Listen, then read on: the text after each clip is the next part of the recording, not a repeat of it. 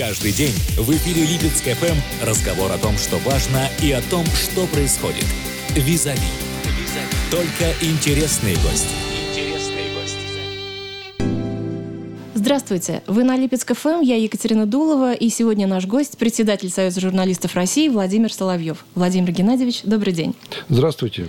У вас насыщенная программа в Липецке. Я знаю, что вы уже успели дать несколько интервью и пообщаться с вице-губернатором. Как прошла эта встреча? Встреча прошла очень хорошо и неожиданно даже интересно. Она была э, изначально протокольной, а потом мы подписали соглашение о сотрудничестве и начали говорить о реальных делах. И, честно говоря, я был поражен тем, э, как Александр Николаевич э, выстраивает свою работу и выстраивает Э, вот эту вот структуру э, решения э, всех вопросов, связанных с обещаниями губернатора, как каждый день идет ревизия по всем регионам.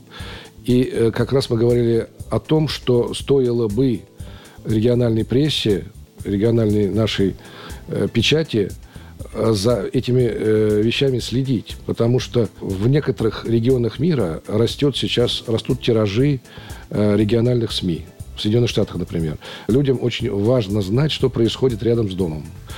А, и у нас, конечно, тоже. И особенно людям в возрасте. Э, и было бы, наверное, интересно, э, вот, чтобы в районных газетах э, да, с какой-то периодичностью вот эти графики появлялись, вот эти отчеты появлялись, э, и чтобы журналисты следили за исполнением э, обещаний губернатора.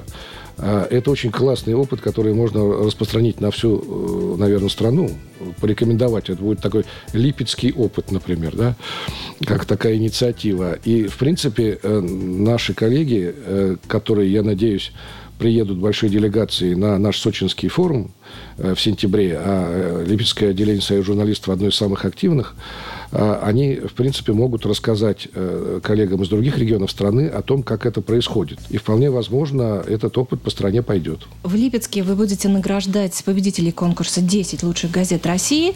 И какие газеты, на ваш взгляд, сегодня достойны стать лучшими и почему? Я пока не имею права называть эти газеты Закрыто. и этих наших достойных э, коллег, которые заслужили награды. Это, кстати, приятная часть нашей работы, награждение самых лучших, самых харизматичных коллег.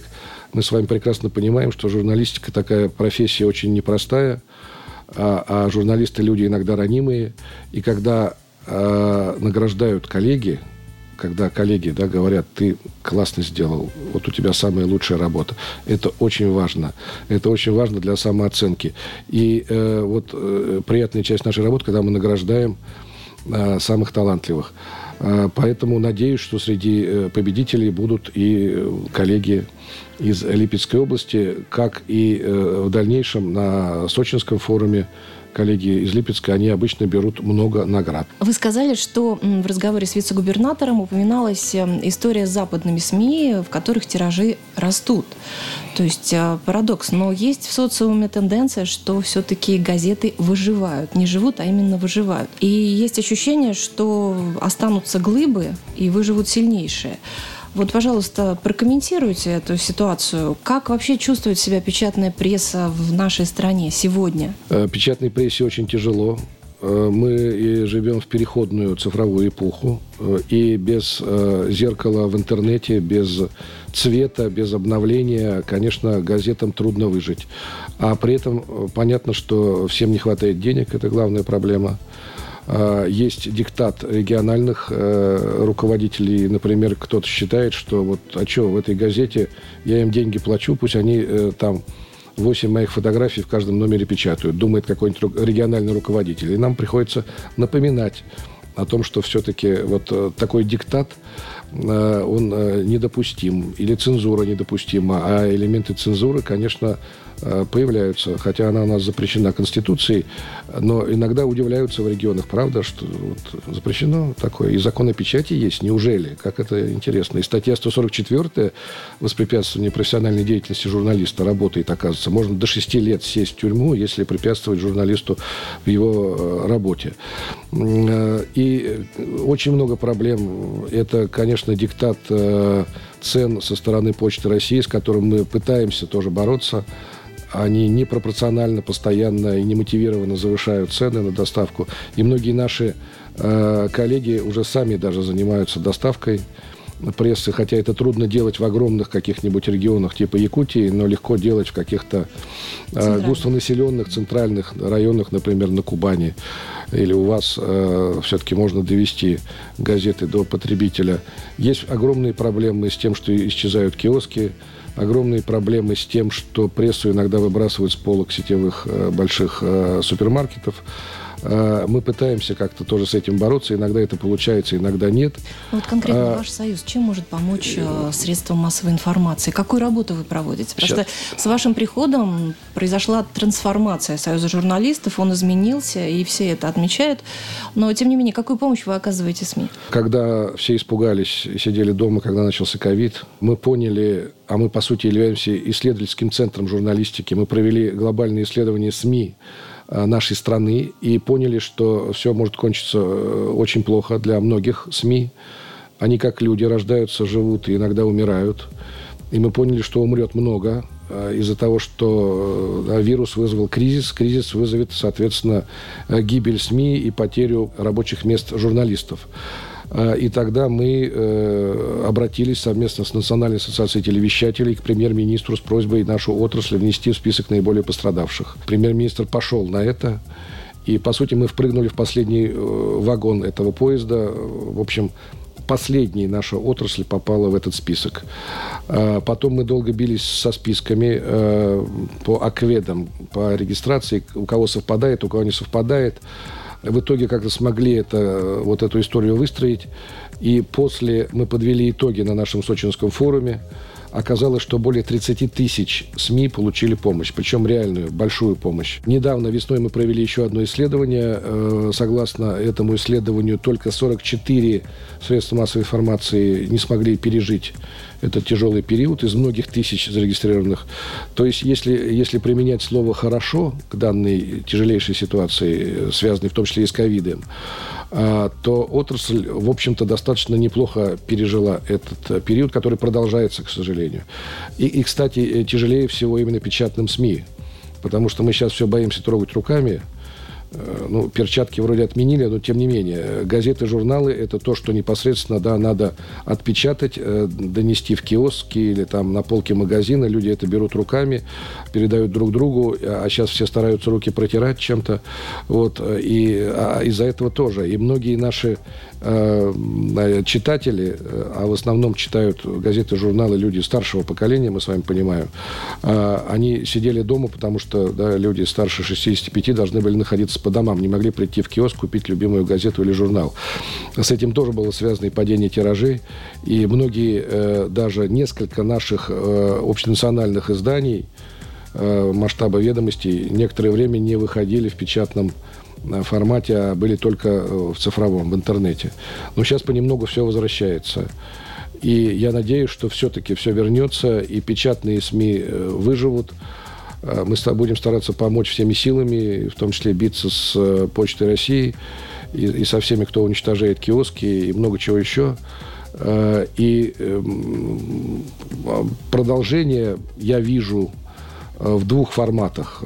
Наверное, это формат элитарный, э, небольшие тиражи таких э, серьезных э, дорогих, дорогих газет да. типа «Коммерсанта», там «Таймс», «Нью-Йорк Таймс», да, которые читают люди, так сказать, которые хотят знать гораздо больше, которые не пугаются читать длинные статьи, подвалы, лангриды. И не вот. пугаются покупать за подписку. Да, и, и, и читать обязательно, да, иметь такую привычку. Ну и другой формат э, – это, может быть, бесплатные э, толстые газеты с объявлениями, э, где есть информация, телепрограмма, которые раздаются буквально в любых местах. А, ну, а то, что сейчас происходит, это переход основ... большинства, подавляющего большинства печатных газет, районных, областных изданий в еженедельный формат, потому что за интернетом не угнаться. Каждый день новости все равно, так сказать, в интернете будут опережать то, что в газете. Э, поэтому лучше, так сказать, собрать информацию за неделю, сделать, опять же, достаточно толстый какой-то экземпляр газеты с э, программой телевидения. И вот в этом формате это пока происходит. Вот эта пандемия, она как раз показала, что доверие к официальным СМИ, оно выросло в разы. То есть люди фильтруют информацию, люди хотят получать качественную информацию. Но вместе с тем информационные войны, они никуда не делись. Вот в соцсетях общество раскалывается по разным направлениям. Ну, к примеру, так называемые прививочники, сторонники вакцинации и антипрививочники. Кто, на ваш взгляд, побеждает сегодня эту борьбу, эту войну? Ну, войны в соцсетях – это не так страшно, и как и информационные войны на международной арене, главное, чтобы это не перерастало в войны горячие. А, а к информационным войнам-то мы привыкли. И, в общем, это нормально. Это, кстати, проявление свободы слова. У нас, в принципе, если это не переходит какие-то, значит, границы закона уголовного или гражданского кодекса, то можно, в принципе, писать и говорить все, что хочешь. Э, как и, да, и то, что делают и антипрививочники, которые во многом, да, мне кажется, жертвы каких-то слухов э, и каких-то достаточно странных э, теорий мирового заговора. А с другой стороны, активно, и это заметно, активно работают некоторые, в том числе иностранные СМИ, на подрыв авторитета российских вакцин. А, по, вот есть еще одна по некоторым данным, два слова просто я скажу, по некоторым данным а, вакцин российских продано а, за прошедший год на сумму, которая превышает то, что, ту сумму, за которую продана нефть. То есть это огромные деньги, это огромный рынок, и поэтому всеми средствами идет конкурентная борьба в этом формате. Еще одна проблема современных медиа – это fake news. Можно ли навести порядок э, в этом информационном потоке, в этом хаосе? Что делать с fake news? Принять их такими, какие есть, и как ваш союз реагирует на эту ситуацию? Мы реагируем активно, и э, когда-то у меня случайно родилась такая фраза, э, что в начале было слово, и в самом конце этого мира тоже будет слово, и это слово fake news. Потому что мир может погубить какая-то новость, Э, вброшенная, и она может привести к хаосу и к ядерной войне.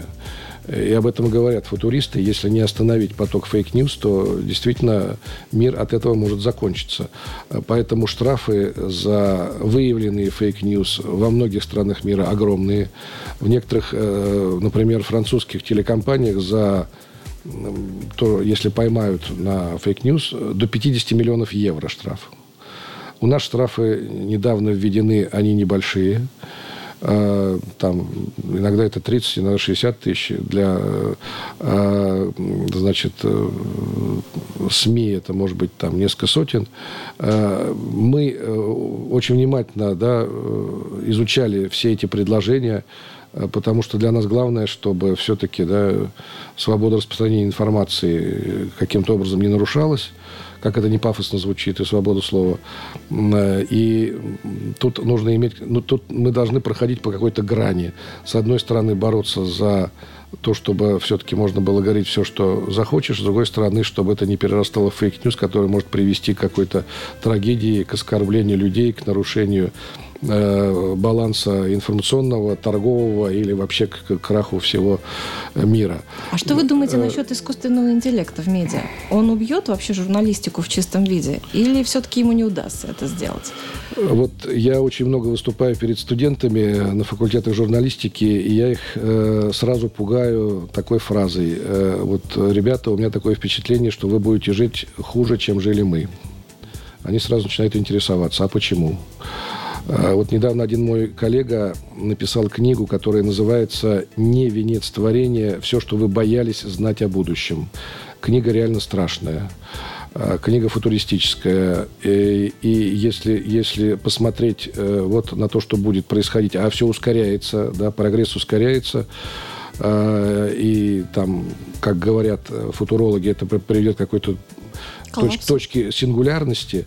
А, и, и мы видим, как э, все действительно идет, все быстрее и быстрее происходит вот это развитие искусственного интеллекта. И конкуренция, которая сейчас идет со стороны блогеров, э, да, она ничто по сравнению с конкуренцией, которая возникнет в ближайшие годы, конкуренцией с искусственным интеллектом, интеллектом. потому что во-первых, уже сейчас а, огромное количество текстов, видео, музыки, которые загружаются в сеть, никто никогда не прочитает, не посмотрит и не послушает. Просто не, нет физической возможности. А уже сейчас искусственный интеллект пишет новости и даже иногда читает. А, уже сейчас в Яндекс Дзен искусственный интеллект определяет, какая новость главная, хотя мы понимаем, что можно подкрутить, но, но ну, скоро уже нельзя будет подкрутить. Журналистику. так вот, скоро искусственный интеллект будет производить э, тексты, э, романы, повести, музыку в неограниченном количестве бесплатно. Э, но все-таки я надеюсь, что журналистику это не убьет. Э, потому что в формате работы, образно говоря, на передовой, но это не только война, а это вот поехала съемочная группа, или пошел репортер с диктофоном, или поехал корреспондент с блокнотом и, э, значит, смартфоном куда-то на место событий. Вот это пока не может делать искусственный интеллект, и пока вот вся эта история останется, конечно, для э, осмысления э, живыми людьми, нашими коллегами-журналистами. Но, тем не менее, э, конкуренция, она будет нарастать, и надо это понимать. Классическое журналистское образование, вы уже это упомянули, не успевает за трендами, за тенденциями, все стремительно меняется. И стоит ли сейчас выпускникам школ выбирать профессиональное журналистское образование, когда здесь вот искусственный интеллект, здесь блогеры, вот этот батл профессиональный блогер и профессиональный журналист, кто его выигрывает? Выигрывают все-таки журналисты, и, как вы уже сказали, э, после э, fake news, появившихся из-за коронавируса по социологии, э, доверие аудитории вернулось к профессиональным СМИ, потому что верификация происходит именно у профессиональных журналистов. Блогер может говорить все, что угодно, но он не отвечает за свои слова. Блогеры хотят иметь права журналистов, но не хотят иметь их обязанности. В этом отличие, поэтому блогеров мы не принимаем в союз журналистов. Это просто наши сограждане, которые занимаются творчеством, но это не то творчество, которое можно назвать журналистикой. И среди журналистов Ск- есть блогеры. Есть блогеры, это уже другая история, да. Э, таких людей, там, как э, Парфенова или Пивоварова, да, мы, мы на них смотрим по-другому. Иногда с интересом смотрим их, э, их работы в Ютубе. Так вот, конкурсы на факультеты журналистики не падают но при этом в большинстве случаев на э, нашей профессии хотят заниматься почему-то девушки. Э, профессия становится женской. Э, парней все меньше. Может быть, это зависит да, от уровня зарплат в регионах. Это так. Вот. Но, тем не менее, я думаю, что, я думаю, что все-таки сохранится и желание молодых людей все-таки идти все-таки работать, э, потому что э, журналистика, хоть она и очень тяжелая, она опасная, она вредная для здоровья профессия, но это самая прекрасная профессия в мире. Она остается четвертой властью? Или Думаю, пока это метафора? Пока еще да остается. И не могу не спросить, мы долго завидовали телевизионщикам, потому что у них было ТЭФИ. И впервые в этом году будет вручаться премия ТЭФИ Мультимедиа, где будут разные СМИ представлены. Как появилась идея и как будет развиваться эта премия? Вот вкратце расскажите, пожалуйста. Вот как раз поэтому и появилась эта идея, э, чтобы не только э, телевизионщики э, были награждаемы, но и представители других направлений СМИ. Поэтому мы объединились с корпорацией ТЭФИ, Союз журналистов, и ТЭФИ вместе придумали эту новую национальную премию. Награждение э, состоится 11 сентября вечером в Зимнем театре Сочи в присутствии, я думаю, ну, элиты нашей журналистики. Посмотрим, как это пойдет, но я очень большие надежды возлагаю на эту премию. Я надеюсь, она станет ежегодной. И в финале традиционно ваши пожелания нашим слушателям, тем, кто уже журналист, тем, кто сомневается, выбрать ли профессию или еще как бы подумать. А, что вы пожелаете? Этой аудитории? Как я уже сказал, наша профессия, несмотря на ее э, сложности, проблемы, трудности, это самая прекрасная профессия в мире. Поэтому не сомневайтесь, но при этом, конечно, нужно много работать, работать над собой, э, нужно уметь фильтровать информацию и нужно много читать. Как это неудивительно, я скажу, но произведений журналистов и советской, и российской ранней эпохи, потому что этот бэкграунд обязательно пригодится в работе. Ну, назовите пару фамилий. Парупник. Вот знаете, недавно мы открывали мемориальную доску э, в Московском комсомольце с Павлом Гусевым в честь Мелора Стурова, который недавно скончался. Вот. А потом я выступал на факультете журналистики в Чебоксарах. Сидит 300 человек. Я спрашиваю, кто такой Мелор Стурова, и никто не поднимает руку. А я когда-то прочитал э, его книгу э, «По ту сторону Рио-Гранде», и вот решил стать журналистом-международником еще в школе прочитал, и через 10 лет получил такой диплом. Вот э, э, такие работы, работы наших коллег, в том числе э, и недавних, э, да, и скончавшихся, таких как Щекочихин, таких как э, Политковская, таких как Черниченко. И, и если, если те, кто хочет заняться международной журналистикой, тот же, журналистикой, тот же Мелор Стура, там Игорь Фисуненко, Александр Бовин, очень многие наши Э, коллеги, э, несмотря на идеологическую составляющую нашей профессии, э, писали уникальные вещи, творческие, интереснейшие. И эта, эта информация, она наверняка в работе пригодится любому журналисту. Ну что ж, я благодарю вас за эту встречу, за беседу. Мы завершаем. Сегодня мы говорили с председателем Союза журналистов России Владимиром Соловьевым. До новых встреч в эфире. Каждый день в эфире Липецк ФМ разговор о том, что важно и о том, что происходит. Визави. Только интересные гости.